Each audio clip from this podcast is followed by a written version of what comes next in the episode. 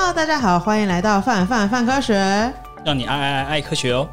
我是 Y 编，我是 S 编，跟我们在一起的呢是我们家的重量作者，没错，廖公英凯先生。到了呀，他目前也是追踪前十名了。哦，他现在第几名？他现在你好像你好像都在九十名当中徘徊，我怀疑什么叫做追踪前十名，然后就九十要又变九十名哦，就是个追踪第九第九名跟第十名直接徘徊这样哦，对，就我们现在不是网站新功能可以追踪吗？我们就会看就是大家谁是热门作者。我我确认一下，追踪有两种，一个叫 follow，一个叫那个 stalk，嗯，就是一个是追踪你我喜欢你，另外一个是会跟踪我回家，然后可能要把我盖布袋。我确认一下贵网站的是哪一个？follow 了，follow 了，确定后确定后，好好。呃嗯，不太确定啦。如果不太确定，也有有可能有些人追踪，但其实是想看看你说了些什么，这样 不太确定。对对对，但我们有一个隐规则，就是呃，追踪前十名的作者，你会发觉我们会试图用各式各样的技巧，让你每个月生文章出来。嗯，但面对你，我好像有点不太确定。但我最近正在教，就是我们家 A 边怎么样子去训练作者们，这样目前成效斐然。这段话越听让人觉得压力越大。对，所以就你如果一直都在前十名，你就会发觉，哎，你好像默默一个月就生了一篇文章，但你不知道为什么。没关系，前面还有十个人嘛，那就这样等前面。那前面十个人就会，比如说有科学月刊啊，言之有物啊，天下文化不公平啊，那个法律白话文，对，那是团体战。然后我以及 SBN 科学 科学大斗仔郑国威这样。哦，维伦哎，蒋公维伦跟韩波，你不觉得这样排下来？就你产文最少吗？对，小的诚惶诚恐，觉得哦。然后，但另外一个很久没交诶没交文章的是阿树了，他最近才刚交了一篇新文章。哦，他交了吗？诶，对对对，交了。然后就我们看到他账号上一篇文章在二零一九年。好，那我们来讲一下 今天愉快议题，这样对。这一集呢是想来跟大家聊聊莱克多巴胺，没错，对，那这不是我们第一次聊这件事情，可是因为就是过了这段时间，就其实我们的讨论一直都有不同的进展。那我们家的就是廖光英凯先生呢，也是就是最近有很红很红，对，很红。对，刚刚两位编辑讲说今天要聊愉快议题，如果大家觉得担心自己心情不好的话，请现在赶快关掉，免得等下越听你的那个血压就越高。会蛮快，跟我们聊应该蛮快乐吧？比起你去政论节目上面聊，我也我觉得也是。对啊，对，现在还处在那个 PTSD。我们这边是同温，我们这边同温层呢，真的温暖，同温层很温暖吧？我觉得大家一辈子都待在同温层，不要出去啦。没有，我觉得要跟这边跟所有听众网友澄清一下，我们这边不是同温层，因为我们太薄了，其实有点味道。我觉得臭氧层比较 比较合适。但这样紫外线就会让我们 decay 哎，而且我们还会破个洞。对啊，对，所以才用臭氧臭氧层啊。对，仔仔都怕紫外线嘛。哦，然后 然后紫外线一照，我们就破洞了。我觉得再讲下去，潘公就会冲出来，说你们不要乱搞。好好，对，好，我们大家就会这种风格。不好意思，跟英凯太熟了，没事。T S 这边适时的制止我们。哦，在这之前，想要先工商一下，就是不只有泛科学在做这个系列，其实英凯这次也跟。嗯，就之前有来上我们节目的科月的副总编宣玲一起在，应该是十月号对不对？哎呦，应该还不记得十月还是十一月？十一月号的科学刊上面测了一个小小的莱克多巴胺的专题，他们这一集的封面超爆可爱，会让你看了想要吃火锅。嗯，那里面就有一些文章，其实我觉得都蛮实用的。当你看了这些内容之后，就是再去看莱克多巴胺议题，我觉得会有不一样的感受。嗯，那其中一个，因为轩你今天不在，非常可惜，就我来为他。我其实英凯英凯来代打了，但不知道为什么这个题目反正是我来简单讲个。嗯嗯，就是在讲说为什么要用莱克多巴胺这件事情。那呃，科学上面的文章的标题是“当猪吃下莱克多巴胺之后会发生什么事呢？”那他其实就在讲说。其实，呃，莱克多巴胺一方面，其中一点是为了要降低猪肉生产成本。那包含美国在内的部分国家呢，它会核准，就是在猪只的饲料当中添加莱克多巴胺。那目前啊，比较多的讨论都着重在，哎，人体使用莱克多巴，哎，残留莱克多巴胺猪肉之后会有什么影响？但其实蛮少去提到，到底实际上真的吃了莱克多巴胺是。或者是呃用被用到莱克多巴胺其实是其实是猪。那这篇文章其实就试图去讨论，就是莱克多巴胺到底是怎么影响猪只的，然后以及一些关于动物福利的争议。那关于动物福利，我们今天就不在这边讨论太多。那通常猪会在什么时候吃莱克多巴胺呢？它要变瘦的时候。好像感觉有点像，通常啊，使用莱克多巴胺目的是为了要让体重六十八公斤以上在肥育期的肉猪呢，在屠宰之前的最后那段饲养时间，听起来这段时间蛮哀伤的。但他不知道，他过得很快乐。他知他不知道吗？他不知道吧？你会屠宰前那段时间，然后看他觉得，但那是你最后时光，你这个时候应该过得最好，好吧？就是那段他过得最好的时光，他以为他越来越健康了，就是 殊不知，在屠宰之前最后这段呃饲养时间呢，为了要提高肉猪的增重的速率，然后改善它的饲料效率，跟提高它的瘦肉率呢，就会使用莱克多巴胺。那除了可以提高它的瘦肉率之外呢，其实莱克多巴胺也有另外一个呃作用。就是如果使用莱克多巴胺搭配抗生素的话，还可以控制，就是不要让猪只被就是某种螺旋杆菌所影响，然后导致它拉肚子。这样，莱克多巴胺之所以可以让猪长肉又降脂的关键的作用呢，其实是在于它调整了就是猪只体内的呃肾上腺素。然后它会跟猪只体内肾上腺素的受体呢结合，然后引发了一系列的连锁反应。既然讲到猪吃莱克多巴胺会变瘦，那我就要问一个关键的问题。没错，如果今天是人吃了莱克多巴胺，会不会变瘦呢？好的，B 站的专栏作者蒋公维伦呢，就针对这件事情去写了一篇。那其实相关研究不多啦，就是大部分人应该不太会想要靠这件事情减重吧？对。因为感觉好像大家对这件事情大部分会有比较负面一点的想法啊。英凯，你在就是参加过这么多场讨论当中，有人在讨论这件事情吗？好像完全没有，好像是这个议题一开始的时候，也许是一点点的时候，在三四个月或五六个月以前，那你刚开始出来的时候，那时候还会有一种当玩笑话来讨论说啊，那我们是不是吃多了莱猪，然后就会跟着变瘦？但实际上，其实我们我们现在知道是不会的嘛，因为它原本是作为气喘药，所以你可能会吃完之后比较不会气喘。但但不太会，应该说它有一点一点点一点点一点点的效果，但是比没有比就是你去控制饮食还有运动来的有效。跟我其实比较好奇的是，假设莱克多巴胺能非常显著的让人变瘦，你觉得大家就会比较接受莱克多巴胺可以就是含莱克多巴胺的组织可以进口这件事吗？那按照它现在的副作用的这个状况，再考虑。过去威尔刚的发展历史，感觉起来它应该会让李来公司变成世界第一大药厂才对。哦，那李来就是发明莱克多巴胺的制药公司。哦。好，这后面去掉了非常多的脉络以及知识，没关系，我们慢慢来补。所以大概刚刚讲到，就是为什么要用莱克多巴胺，它其实可以提高瘦肉率，然后防下痢，然后它的长肉机制是因为跟呃肾上腺素有关。然后人吃瘦肉精基本上没有什么效果，所以大家也不用期待，就是之后莱猪进口，大家可以靠吃莱猪变瘦。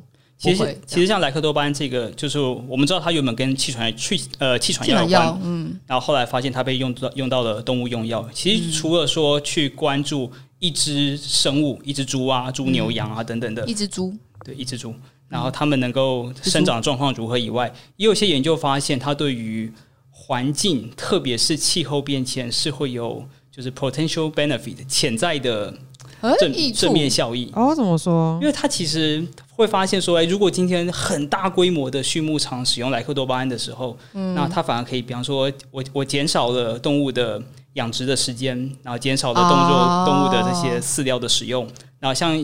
对于一些国家，我记得像好像是澳洲吧。对于像澳洲、美国来说，畜牧业的排碳量是非常非常大的。所以一些比较支持莱克多巴胺艺术的文章就会强调说：哎，就是如果都要，如果最后大家都要吃肉，那你能不能透过动物用药的方式，然后让排碳量等等的降低？呃。但如果如果这件事情，如果从这个角度说，哦、啊，那我们真的可以让排碳量降低，大家就会比较 接受这件事。我觉得是不会啦，可能可能很 反正症结点好像不是这个，所以你觉得症结点在哪里？症结点，症结点，大家担心的一定是最主要的，一定是对人的健康是否有影响嘛？嗯，啊，其次就是动物福利嘛。嗯，以目前世界各国也反不使用、不进口或不使用莱克多巴胺的。国家是比较多的，嗯，那像是欧盟的反对的一个很大的主因，就是认为基于动物福利的原因，嗯，他们有些研究就发现，人如果在这个畜牧业使用莱克多巴胺的话，那吃了莱克多巴胺的牛啊或是猪，他们在圈养的过程会比较有躁动，或是去冲撞兽栏的这些行为，啊，或者是像动物要被送到屠宰的时候，就如果大家有很不幸的去看到这种影片，那那些影片其实蛮恐怖的。有些人可能看了之后就因此就变成素食者了。那那有一些研究就发现说，哎，在这些等于是屠宰路上的动物，嗯、如果吃了像莱克多巴胺或其他瘦肉精，他们会有比起其他动物，比起没有服用这些药物有的动物，有更更激烈。然后，因为我们不知道动物的情绪，但看起来你会觉得这些动物好像过得更惨的感觉。哦、嗯，这就是所谓的动物福利的的原因。在谈到很多其实食安话题的时候，都会，呃，应该说我们站上之前，因为跟食药署合作。然后我们就做了一系列跟食安相关的呃内容，那其中一个倡导呃非常多的一个关键的呃句子就是剂量决定毒性。嗯、那关于像这次在莱克多巴胺议题当中，你觉得这会是关键的概念吗？嗯，剂量决定毒性，应该说它是它是所有我们看待化学物质，嗯、或者是不要讲化学物质，我们看待任何你吃进身体物质，包括水嘛。还有这个世界吧，然后就可以剂量决定物，哎，剂剂量决定毒性，然后后面说像极了爱情这样。好，得罪了人家，英凯，英凯，英凯，英凯接不住我的笑话。什么？这是这是什么东西？剂量决定毒性，像极了爱情。你描述一下剂量决定毒性是什么？然后我们再看在后面加像极了爱情适不适合？好，我赌，我觉得蛮适合的。好，通常。通常在做在讲这件事情，大家最喜欢举的例子，一个就是砒霜，然后大家可能会看过那个周星驰的电影嘛，七家上下十三口，然后砒霜死翘翘。但砒霜的剂量如果很低的时候，它就变成心脏用药。嗯嗯，然后或者是水，嗯，就是。经常举的例子就是有一个美国又有几个大学生在玩比谁喝水喝得多的游戏。我以前大学参加过某一个某校某某系的一个营队，他们也办了一样的活动。那就会事实上就发生有人，真的也太恐怖了吧？真的真的真的，那可以再多讲一句是台大台大某系。不要这样，不要这样，突然限缩范围有点小。对，那就发生了有有人因为喝水喝太多，最后肾衰竭死掉。所以这其实就是、嗯、这个简单的例子，就是想要告诉大家，哎，就是。如果你要知道一个东西有没有毒，其实重点不是看物质的本身，重点是看剂量。那特别是对于台湾在思考莱克多巴胺的肉品进口这一这个议题的时候，那我们、嗯、我就是理智上我们都知道为什么我们要进口莱猪啊，一定跟美国的关系有关啊，是没错，美国要卖我们飞机啊、火箭啊之类的东西嘛。总之你会知道大概有这个有这层关系，虽然我们看不太清楚这关系是什么。所以如果你理解的剂量决定毒性这个科学的的简单原理之后，它可以帮助我们在呃理解我国有这一个进口这个外交的需求之下，那我们怎么善用这个科学原理，让最后大家吃进来的食物毒性是比较低的，你的总体风险是比较少的。所以就目前像像这样子来，诶，我可以讲一下。所以东西有没有毒，重点不是它，诶，重点不全是这个物质本身。而是这个物质的呃剂量有没有适当，所以剂量才决定了毒性。嗯，像极了爱情。OK，好，那个，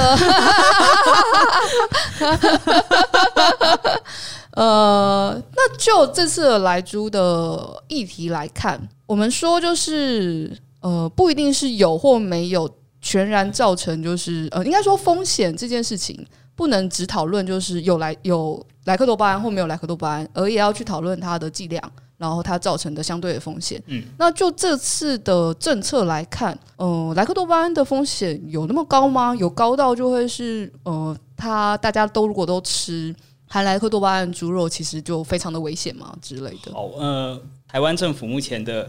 的决策的依据的核心是来自于所谓的 Codex，联、嗯、合国食品法典布拉布拉委员会的、嗯、的东西，背不起来全名。嗯，那这 Codex 在二零一二年的时候，它针对莱克多巴胺就定定了一个标准，就大就大家会听到的什么什么肉的残留量是十个 ppb 或零点一个 ppm，嗯，啊，不同部位有不同的标准，大概。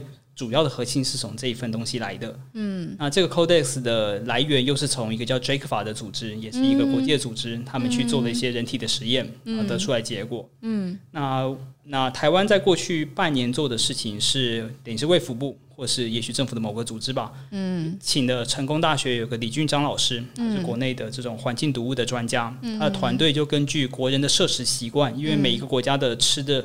吃肉的方式不一样，量也不同，嗯，所以等于是算出，等于是在精算出了一个比起 Codex 更严格一点点的标准，嗯，我印象中是，哦，是呃肾脏的残留容，呃肾脏的残留容许量，台湾目前的标准就比起 Codex 来的更严格一些。嗯，它这个主要考量会是因为台湾会吃猪只内脏啦。对对对，然后尤其在某些特殊时期，对，像当时的研究，嗯、李居章老师他们的研究是发现，比方说对于怀、嗯、呃怀孕后、孕妇后的的产妇，嗯，因为有些进大家有些进步的需求，需求吃些什么腰子啊、猪、嗯、肝啊，所以有可能会比起，比方说 Codex 研究是在美国，嗯，这些美国的研究来的，我们会吃更多内脏，所以理论上来讲，我们需要更严格的标准。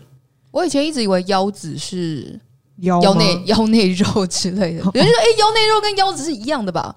然后后来才知道哦，腰子是肾脏啊。但我其实不知道他为什么要叫。我觉得应该因为肾脏就在腰附近啊。哦，而且人的话好像又又又看起来像一颗吗？就是如果我真的要偷你肾，我大概可以就是抓到你的肾，大概在这边，我就这样爬下去，你的肾就哦痛。右右好像是右肾略高于左肾，然后你讲到右肾，就会想到右肾。不要在奇怪的地方。我一直想要，我一直想要，我一直想要，我一直想要试图用用笑话攻击殷殷凯，但他最近看起来没什么反应。你知道，就是当我用笑话攻击宣灵的时候，哎，他真的跑出右肾。当我用笑话攻击宣灵的时候，宣灵都会蛮冷静的。你你知道，我们因为这边只有声音而已，但我其实嘴巴不断在抽动，我觉得我好像应该要讲点什么，但其实我有点听不懂，就是雅琪在讲什么东西。好，但是就嗯，好，嗯。好，他对我的笑话没有反应。我们可以回到腰子的腰子的话题了。对对对对，所以呃，相对来说，标就算用比较严格的标准来看，依照国人的使用方式，其实相对来说，莱克多巴胺会造成的人体风险、健康风险，其实也并没有那么高。是的，在在这边的第一个逻辑就是，我们已经讲了，我们的政府的决策是来自于 Codex，Codex 来自于 j a c f a 等于是有一个国际组织曾经基于一些人体的实验。然后做出了安全，他们认为就是使用安全无虞的残留标准，而我国又定又定定的更严格，所以看起来我们就更能够信任。但这个标准也是会有一些争议的，比方说像刚刚提到的 JICVA，他二零零四年的时候做出了这个判断，其实二零零四年也是哎十六年前了，很久以前，那时候连那个 CRISPR 技术都还没出现，这样 CRISPR 技术是二零一二年呢。这个应这感觉起来是一个只只有在这个地方的听众才听的笑话，跟左肾是略高于右肾的呢。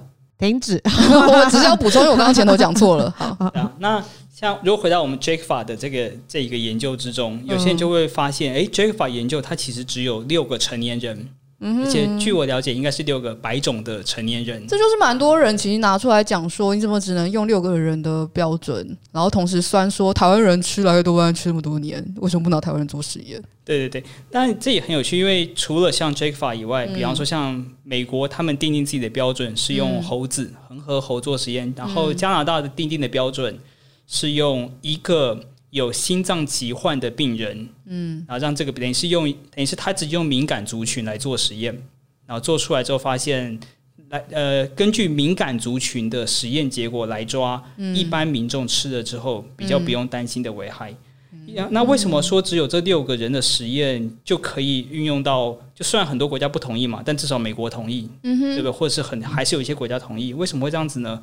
有一个原因，其实是因为在这六个人的实验之中，其实发现副作用没有想象中的多。其中最需要关注的副作用就是那个心脏血管相关的疾病。所以，如果过去一阵子大家有在关注莱克多巴胺的新闻的话，许多应该有蛮多医生他会特别提说：诶，如果你是敏感族群，例如你是心血管疾病有关的族群，你可以选，你也许可以考虑选择，就不要碰到这些肉品。那同样的，其实心血管族群的人也不是那么适合红肉，所以这这个建议看起来都是蛮好的。哦，就会是一般人来说，呃，健康风险相对较低。但是当你如果是特殊族群，比如说你是敏感族群，或是我们刚刚讲到，可能你比如说短时间内会吃掉曝露量比较吃到曝露量比较高一点的呃内脏或肉品的话，可能会需要多注意，或者是可以。相对来说，去选择就是没有含莱克多巴胺的猪肉这样子。所以这件事情后来在政治上的攻防，理论上理想的攻防，其实是讨论。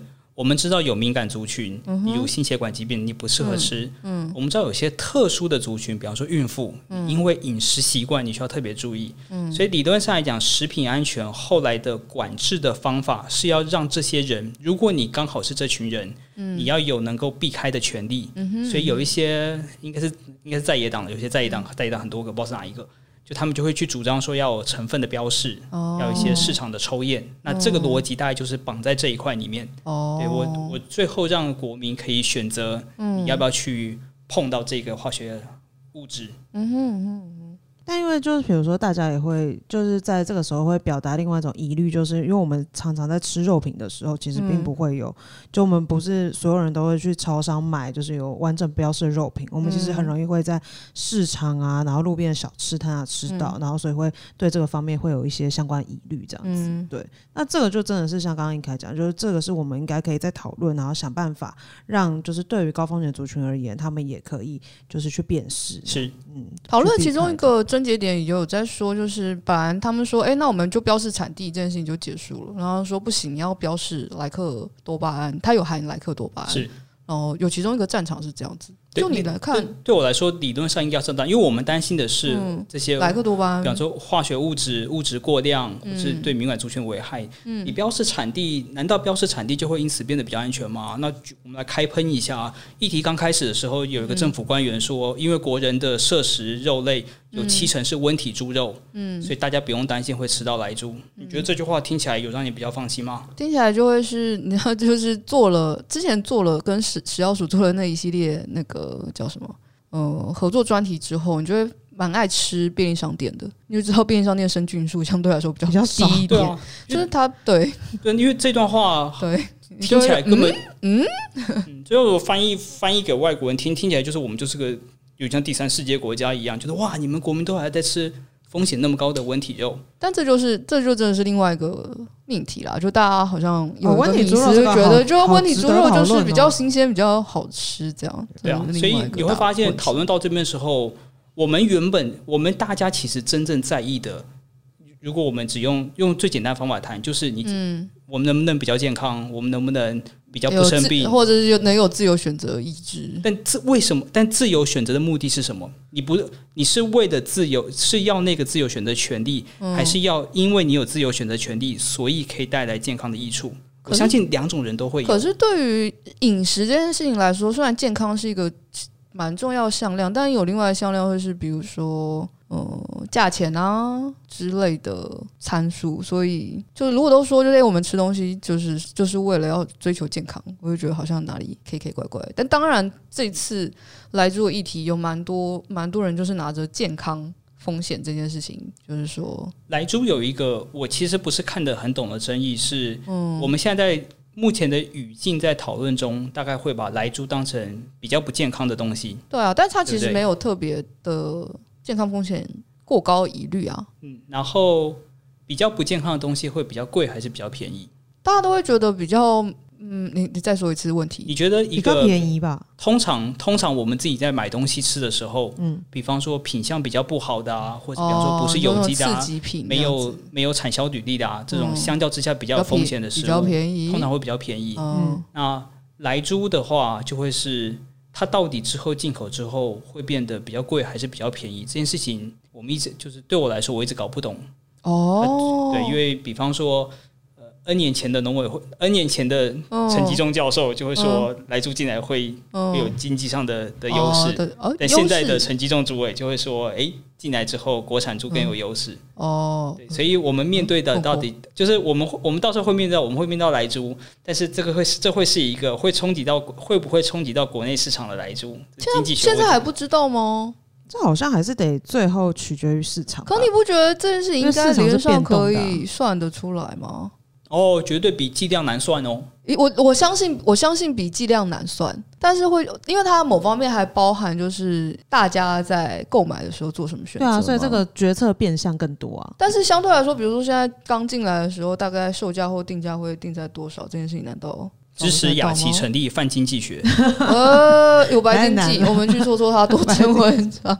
最近不知道还有没有在更新？对啊，你就觉得，嗯，嗯，诶。蛮有趣的，但这个售价会影响到大家选择吗？会，因为我们刚刚讲除了健康之外，对啊，售价可能也是也是其中一个一个考量点。那比如说刚刚我们讲到蛮多概念，比如说什么剂量决定毒性之类的，那可能对我们读者来说相对来说蛮好理解的。但如果你真的上这论节目，应该算是离开同温层吧？你有没有觉得哪些概念是特别不好疏通的？哇，离开同温层之后，就发现会被烈日给给烧死，晒伤这样子，很想躲回来，对不对？哈哈。嗯，还蛮难理解。我去过一个节目，因为我去了几个节目啦。然后其中一个节目很有趣，他邀请我跟一个等于是在这个议题上面比较有名，然后跟我是立场比较不一样的一个医生去对谈。为什么他们都喜欢这种抓？觉得好像平衡报道正反并存，但其实，在政论节目上面这样子立场这么鲜明的不一样，是会好讨论的吗？对啊，这戏剧效果一定是啊，因为像我记得对方在跟我讲的时候，就是听说了，听说对方先邀请了一些老师们，然后他们都不去参加，然后就给老师推给我，然后对方就跟我说：“哎，希望我去跟某医师对话一下。”哎呀，对，然后。对方的影片剪辑出来之后，就变成，哦我就我去 PK 去战的这个意思。你看吧，你看吧，根本不是，根本不是讨论一下，啊，所以就是擂擂台概念呢，啊。对，所以这还蛮特别，就是其实其实对方并没有干涉我讲什么话，但是其实还是有很多电视台还是有很多方式可以把整个变得很综艺，对不对？对，整整个样貌变得非常对立的样子。所以很多时候社会的对立不是来自于论述的不同，可能就是那个呈现的形式。那我记得在在这个节目之中，我听过一句话，就是有人说这个莱猪就是毒猪，然后但对方也引用了剂量决定毒性的这个理由，但这件事情就让我觉得很匪夷所思，因为哎，他引用这个东西，然后说这是因为我们在讲剂量决定毒性，这是那个五百年前什么普拉修斯之类的的。霍恩海姆，哎，是霍恩海姆。霍恩海姆是他的那个名，他的名字哦，名字是什么？霍尔海姆。嗯、后来《钢之炼金术师》是爱德华的爸爸，就是用他的为来命名。如果大家看过《钢之炼金术师》的话，你们应该都要看过吧？对，那因为那一句这个剂量决定毒性，它原本拉丁文的写法是说，所有物质都是有毒的。嗯，决定一个物质有没有毒，是来自于剂量。因此，剂量决定毒性。嗯，那这段话因为很长，所以如果你只听第一段话的话，就被就会只听到所有物质都是有毒。那莱克多巴胺当然有毒，有毒的东有毒的东东西干嘛要进到生活之中？不要进到生活之中啊！所以在把趋吉避凶，或是社会学上称之为保守性原则，如果推到一个极致的时候，那当然就是趋吉避凶嘛，那你就不要碰嘛。那但对我们来说，我们在意的就会是最后的一句话，就是剂量决定毒性。所以莱猪是不是毒株？这时候我们就会去问它的剂量是多少。没错，如果剂量少，那不是毒；如果剂量多，那就是毒。嗯，但是很不幸的是，像我们这刚刚的这样子一段对话之中，其实是很难在政论节目，就是政论节目的形态上，啊、那个形态是不能够呈现的。嗯，所以因为不能呈现，所以不管，所以看起来就还是会怪尴尬一把。嗯嗯，那而且我觉得对于很多人来说，其实不止不就不管是不是莱克多巴胺啊，以前我们曾经在一些化学教育的研究之中，就有去调查一般民众听到化学物质、听到化学两个字的时候，大家会想到什么东西。其实很多民众会因此马上想到，就是有许多化学物质它有毒，它在我们的生活之中会伤害我们。啊，当然也会有一些人就想到什么诺贝尔化学奖啊等等的东西。哦，对，所以正负向情感。对对对，所以本身化学物质这个词，它在它恐怕在今天国人的这种语境之中，已经是有一点负面的了。那在这样子的谈话性节目的形态之上，就更不利纯粹的。科学式的讨论，嗯，所以也在此呼吁正在听的科学人的你，就是不要去参加谈话性节目。等一下，对，如果准备好不行吗？你就讲，你就去表演，就像那个逆转裁判这样子，意义。哦，但是对啊，但就这也很尴尬，因为因为是因为制作单位是跟我说我去对话一下嘛，所以我就想说那就去对话一下。我没有我我没有想要去辩论，但是但是如果但是然后我也而且以莱莱克多巴这个议题来说，实际上的科学的证据真的有说到可以很很果断地说哪一方就是对的吗？我觉得也没有。那也也因为科学证据这边它还有一对我来说是还有模糊的空间。所以我们在解读论文的时候，都是尽量的保守解读，就是论文写到哪一句话，你就讲哪一句话就好。对，那但是在相对起来，在谈话性节目，大家已经习惯的那个样貌，不管是不是科学议题，或是其他的各种谈话议题之中，你会发现名嘴们讲话都是非常的果断。所以，当你选择用比较保守、比较保险的方法去讲话的时候，你其实也也很难跟讲话果断的人在那个地方去对话。因为他们时间太短，他就只能给你一个结论，又一个结论，又一个结论这样子。我觉得每一个东西都是一个很明确的论述，这样子逆逆转裁判的那种感觉。嗯，感觉是那样的哦。所以你的大概感觉就会是，基本上当你相对来说带着科学素养上那个节目，你就会有点痛苦，你就会有些拘束器这样子。对，嗯，哦，辛苦了。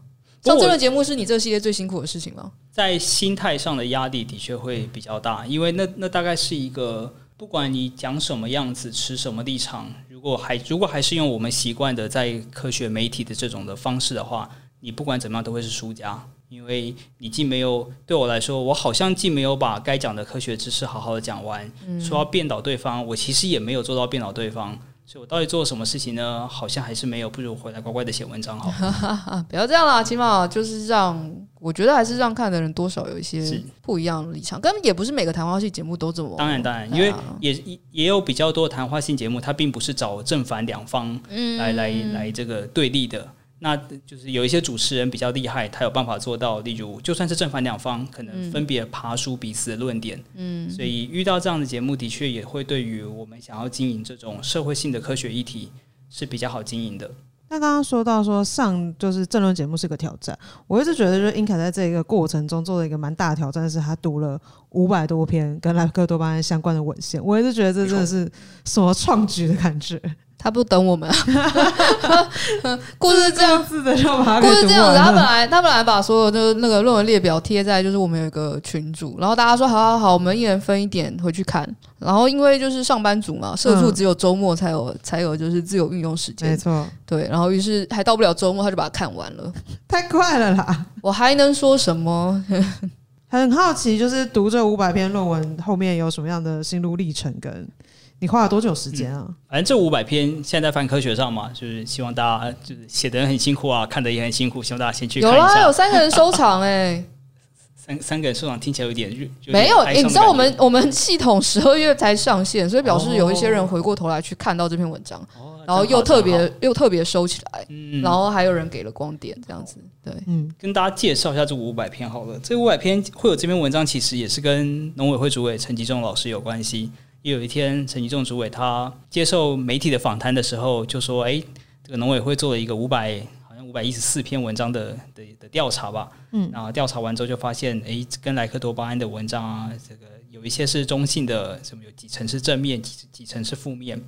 然后我我，因为虽然那只是一段话，但我对这段话启发很深，因为那代表说，我们如果想要回答一个科学的问题，嗯，我们在过去几个月看到的是。”不管支持或反对人，他们会拿着几篇论文，三篇、五篇、十篇论文，然后各自的讲说你发现什么样子的状况。所以我那时候体会到说，诶，我们似乎应该要回答，到底全世界的科学家最怎么看这件事情？我不要拿一篇国产的文章嘛，我也不用拿一篇很厉害的文章嘛，我总可以把大家文章都拿出来。嗯，啊，所以我就在一个资料库，就叫做 Scopus。有在做学术研究的朋友可能会知道，那就调查一下，发现嗯，嗯，其实也只有好像五百一十一篇文章而已。这样是不是其实不算很特别多啊？哦，这样其实是很少的意思哦。而且这五百一十篇文章之中，实际跟涉及健康效应的叙述，大概我记得是不到十趴吧。你就会觉得蛮困惑，既然大家这个议题可以在台湾炒到这种天翻地覆的等级，结果它实际上它的科学研究并没有。到特别特别多诶，对，这不是大家非常，就是不是过去的研究者非常关注的。所以这件事情其实也让我在想，在我下一步想要思考是，如果这个议题，比方说你看美国是用的，可是欧盟不愿意用，然后美国和欧盟和什么日本、俄罗斯、中国都会有打一些贸易战这样子。如果这问题这么大，感觉应该要有很多科学家努力的做研究啊，那你就可以赚计划经费，感觉要这样子。但最后面就发现，五百篇文章只有十分之一，大概五十多五五六十篇是跟健康有关，就各种不同生物，很多模式生物，什么斑马鱼啊、非洲爪蟾、大小鼠啊，啊这些文章。那我们先不管这五十篇到底认为莱克多巴好不好好了，我们有方法来思考一下，如果全世界只有五十篇文章跟某一个化学物质的毒性有关，你觉得人类到底有没有足够的知识可以回应？跟这个化学物质有关的东西，觉得很难吧？难道不是去看这五十篇研究有没有研究设计的非常非常好的？要看研究设计吧。啊，对啊，对啊，因为这五十篇文章之中，我后来就发现，大部分是跟那个这个什么猪牛羊啊这些生物有关，然后很少部分就是跟模式生物有关。嗯，啊，跟人类有关的就是几跟人类或是环境生态有关的就非常非常的少。嗯，那这代表有两种解读方式，一个解读叫做当年 Codex Jacobus 的研究太过于杰出，杰出到今天的其他的这对一大堆的研究员。对于莱克多巴胺的毒性是没有兴趣的，因为学界差不多做完了，我有什么好做的？对我，我们不会去研究古代人研究的东西嘛。嗯，那另外一个东西就是，这是一个学学术研究的盲区，就是这个是个大问题，只是全世界所有的研究员、研究机研究机构都没想到这件事情。但是真相是哪一个？我觉得我现在还不知道答案，还可能还要再再爬个几百篇文章才会知道。那当时爬文章的方法其实也很简单，就是把这五百篇的。其实我我是用很偷懒的方式啊，就是把它摘要弄下来，然后一篇篇的去读。原本想要写个什么 AI 之类来判读，但后来发现自己 AI 比较久吧，不如把自己当 AI 比较快吧。这就是所谓的工人智慧。对，后来发现工人智慧比较快，反正五百五百篇而已嘛，也还好，就就顺顺就念完了。不过觉得这个方法搞不好以后可以套用到其他的不同议题，比方说像最近啊，这个日本核食又准备要进口了呀，就搞好感觉起来就可以把这个方法再套到不同议题之中。以后还有几篇文章这样，真的把它看完的。以后至少我们就会知道到底整个学术界的想法是什么。那用这种方式来回应，许多人会用单一文章当做关键证据。我觉得这是做这种大规模的学术研究回顾的价值所在。那像这样读完了五百篇文章之后，有什么你观察到的趋势吗？有什么观察到的，或者是很有趣的地方想跟大家分享？哦，有啊有啊，比方说像是，因为我有对我有在这这些文章做那种关键字分析，嗯，呃，就会排那种最最常出现的一些关键字，嗯，所以比方说像什么猪牛羊啊这种这种就是很常出现的字嘛，因为就是这种就叫 animal food 食呃食用的动物，然后出现 male 和我忘记数值了，但是出现男性就是雄性和雌性的比例就差很多，雄性好像就是雌性的好几倍。然后动物是人类的好几倍，所以我后来就我我我其实自己就想提出一个反思，是会不会这些研究的结果代表我们对于雄性动物的理解最多，对于雌性人类、雌性人类听过女性人类的理解最少？关于之前关于那个医学相关研究，其实有这个讨论。就我们之前有一个被隐形的女性那本书，其实就要讲说，因为大部分都会抓的受试者。有一个固定的 type 嘛？对对对对，许多造成许多人类世界的研究都经常会有这样子的，就单纯只是人类就会有男性女性的偏差，像一些什么汽车安全的设计啊，很多都是用白人男性。那如果以台，那如果我们把这件事情再这个再滑坡一点点的话，就会随意。那这是不是代表，比方说世界不关心女性这样？对，我们对于亚洲女性或 这个亚裔女性的观观点，而特别是在台湾，我们在讨论的会是怎么坐月子的妇女的影响。所以这可能确实就会是过去的研究，这五百多篇研究最少去关注到的一群人。那对于这样比较少关注到的人，就会更需要政府在决定要进口的时候，你需要有一些属于台湾本地的风险的调查，你才能够就是更好的应用前人的研究的学术研究成果。我觉得这说蛮好的，带到就是另外一个问题，就是就我们现在很努力的用一些过去的科学证据去讨论相关议题。那但是像英凯刚刚讲的，我们刚刚有五百多篇，但可能有一些族群其实没有办法 A 被关注到，跟好像我们当我们在所谓科学讨论来做的时候，科学也有它的一点极限的感觉。所以，比如说我们在关注像这样的议题的时候，到底有什么事情是我们可以做到的事情，又有什么东西是科学其实比较难回答的东西啊？好，我我觉得这要回答这个问题，我们就是我们还是要回答到我们关注这些食品安全的目的是什么？我觉得我关注食品安全目的是为了让我的健康可以提升，或者是我用比较少的钱，我一样可以让就是确保我自己的健康，让整体的食安的风险下降。嗯，如果我们摆在这个目标，让食安风险下降的时候，我们这时候回过头来看。与莱克多巴胺有关的国内食安问题时，其实会发现有很多漏洞需要被补起来。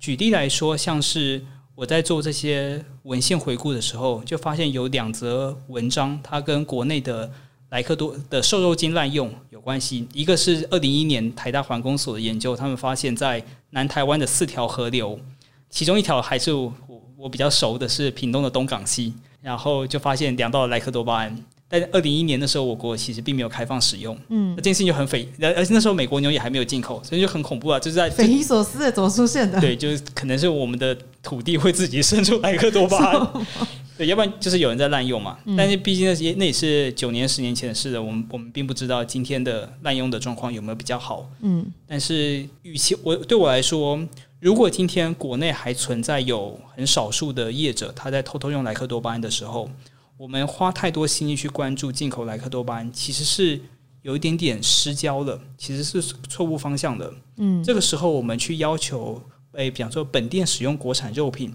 这个策略就会有问题，因为国产肉品不见得比较安全。所以在这个脉络之下，我们应该要做的就会是刚刚在节目中讨论过的成分的标示、市场上的抽验、混合体，就是以比方说你一部分的肉进口，一部分的肉。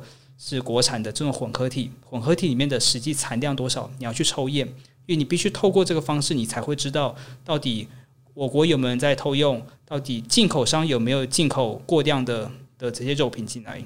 那从这点来看的话，就会变成是，我觉得对于一般民众来说，你需要了解到的，好像没什么了解到，就这个样子。嗯，而且我觉得最重要的事情是，过去研究已经告诉我们，敏感族群。特别是心血管疾病，或像是在台湾特有的这种孕妇的的情境，呃，产妇的情境之中，你是特别需要避开莱克多巴胺的。所以，我们应该回过头来看，今天还有许多法规的制定正在被讨论。这些正在制定中的法规，它最最终的模样，能不能帮助我们的敏感族群？你可以避开莱克多巴胺，或者是帮助我们这些敏感族群，你你最终能够降低的食安风险。呃，最你最终能够降低你的食安风险。嗯，然后此外，大家在看到许多呃面对莱克多巴胺的，不管是反对或是比较负面的声音的，或者研究的时候，我也希望提醒大家，不要从单一的论文就来看到对于莱克多巴胺的好处和坏处，而应该是要尽量去留意到整体学术研究的呈现，它确实是有一些不确定性在的地方。那举一个例来说，它的不确定性。我们现在在计算莱克多巴胺的毒性，我们都会是用一个东西叫做 ADI 每日摄取的的一个数值。但就有些研究认为说，诶，我们其实不应该是用 ADI，我们应该是要考虑到，因为大家吃猪肉是每天每餐每一餐慢慢的吃，嗯，所以应该是要用另外一种 CDI 的原则来看，因为它可能会跟瞬间的摄取的情境是不太一样的。那当科学还当科当科学上面是有疑虑的时候。法规的制定的确会需要比较保守，或者是需要想更多一点点。那这也是我觉得在未来几个月，随着肉品开始进口，政府开始要定定更多更细致的法规的时候，是我们可以去督促或是倡议、呼吁、跪求政府把这些法规定定的更好的根据吧。对，因为这就是现在的话，等于是它还是一个就是正在进行式的一个事件这样子，然后。我们每天吃下肚子里面的东西，其实我们真的是应该要去关注它们。那刚刚我们其实讲了很多不同的面向，就比如说我们从科学的地方去看，然后。我们要怎么样去跟政府倡议或表达我们的观点？这都是我们需要去在意跟重视的事情。对，那我其实觉得莱克多巴胺的这个事件很好的带大家就是去回顾说，哎，我们平常吃下去的东西，我们到底有没有考量过这些东西？因为大家其实有的时候就是啊随便吃吃啊，我吃什么都没什么关系吧，就我只要我吃饱就好。对，但其实吃这件事情是相对而言蛮复杂的。那我们透过这样的过程，其实某个程度上。我们的人民也就是一直在学习这样的事情，嗯，那我们希望就大家诶可以更了解这整个脉络，然后未来在食品的选择上面，我们可以就是更聪明的去选择，嗯，做出对自己就是你认可的选择，这样子。好，那今天这一集呢，就非常开心可以聊到英凯来跟我们聊聊。嗯，那如果大家有希望他可以在哎，比如说刚刚说了五百篇论文这件事情，就是在其他的题目里面也可以做同样的方法。如果大家很想看的话，也欢迎就是留言或者是在我们的网站上就是敲完，就是希望他可以多多产出就是各种的文章。你的心大家敲完，然后我们就要来看论文写的意思吗？扣扣扣扣扣扣扣扣扣这样。好，也请大家持续跟我们关一起关注这个议题，然后有哪些你觉得嗯、呃、还想知道更多，或者是想讨论的话，那也让我们知道，然后我们可以在我们网站上面就是开个讨论区，让大家可以用相对比较客观理性的切角去讨论关于呃莱克多巴胺议题。没错，谢谢大家，那我们就下集再见喽，拜拜。拜。以上就是本集科科聊聊的节目内容。如果想要收听完整版，欢迎订阅我们的 Podcast 频道。另外，为了感谢广大读者，泛科学在十周年之际开放官网新功能啦！只要加入免费会员，你就能留言评论、自定追踪、点击光点，还能获得好玩的知识成就，升等练功。快点击资讯栏链接，加入泛科学，轻松玩科学。